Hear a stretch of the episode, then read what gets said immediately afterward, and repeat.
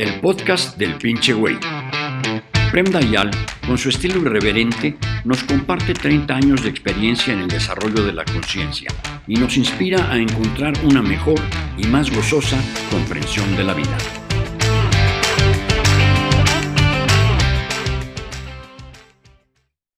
Dayal, mi mejor amigo murió en un accidente. Siento un dolor, dolor inmenso. Me rompe el corazón pensar que jamás podré hablar con él y compartirnos lo que pasa en nuestras vidas, tomarnos una cerveza juntos, explorar el mundo. ¿Me podrías dar unas palabras sobre esto? Conozco muy bien el sentimiento que pruebas, aun si somos uno diferente del otro, por lo tanto, claro que probamos los mismos sentimientos de forma un poco diferente, pero conozco el sentimiento muy humano, el dolor muy humano de perder un amigo, porque yo también he perdido muchos amigos, obviamente más viejos te vuelves y más amigos pierdes. Al final va a ser una competencia para ver quién va al funeral del otro. Y, pero por el momento, digamos, empiezan a morir. Y entre los tantos amigos que he perdido, yo he tenido, tengo, tuve muchísimos amigos.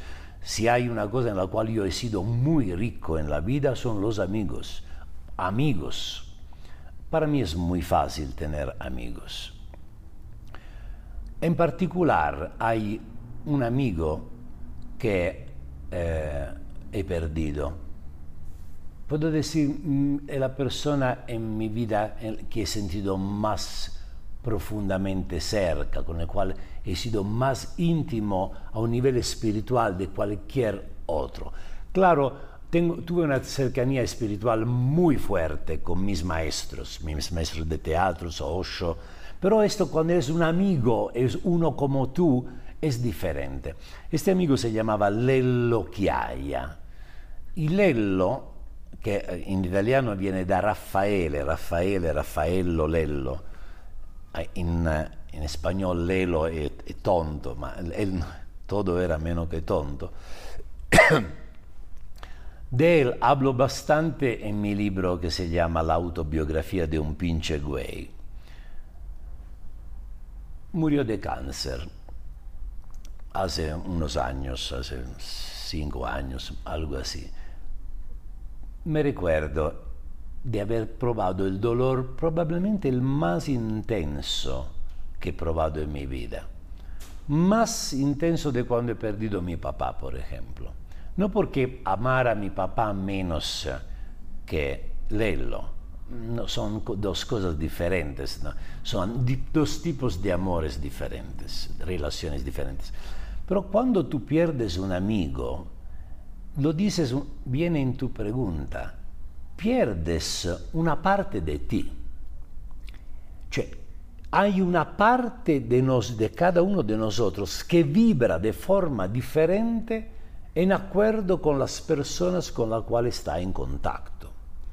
Y hay unos con los cuales tú te encuentras muy bien, que son los que se vuelven los amigos. El amigo es tu familia electiva tus padres, tus hermanos son tu familia biológica. Puede ser que tú los amas porque hay algo muy primitivo, muy primordial que te conecta, la costumbre, la historia, pero no es tu familia electiva.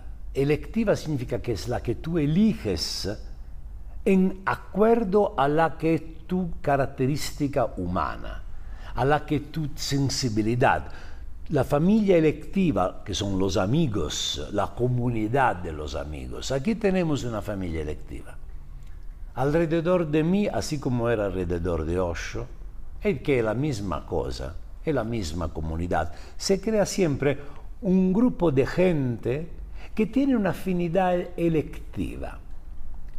Se elige se encuentra haberse elegido porque vibran de la misma forma, tienen una sensibilidad afín, ríen de las mismas cosas, se conmueven por las mismas cosas, son capaces de hacer eventualmente sueños diferentes, pero en la misma dirección.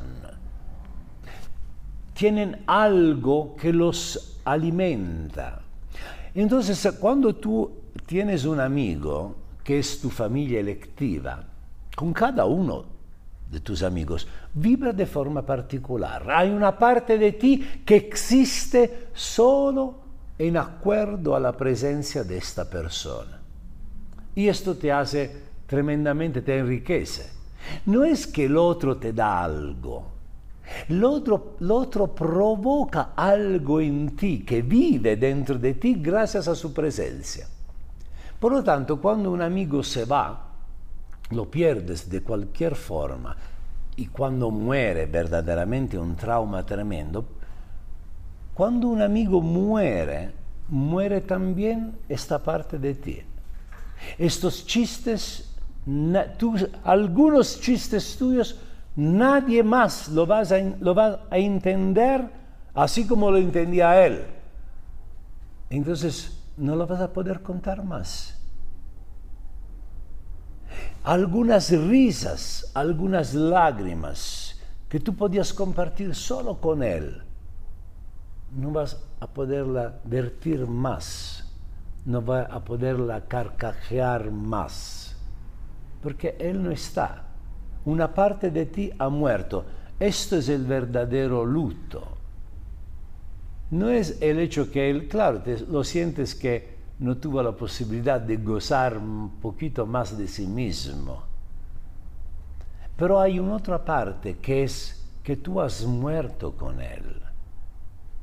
Tú dices, se han acabado los momentos, las cervezas que nos tomamos juntos, la puesta del sol que veíamos juntos, las poesías, los cuentos, la intimidad. Desaparece. Sí, ok, hay el otro amigo, fabuloso, eh, pero este amigo jamás. Yo tengo otros amigos con los cuales no puedo ni siquiera pensar el momento en el cual van a morir, se van a morir antes que yo, obviamente. Mi amigo y maestro de teatro, Armando Pugliese, una vez me sucedió esto que mi papá, era todavía vivo, me llama y dice, mira, mi hermano, mi tío Miguel, me dijo que ha muerto Armando Pugliese. Puta, sentí una, una sensación tremenda, cioè una sensación de soledad, absoluta soledad. No está más, no existe más una parte de mí.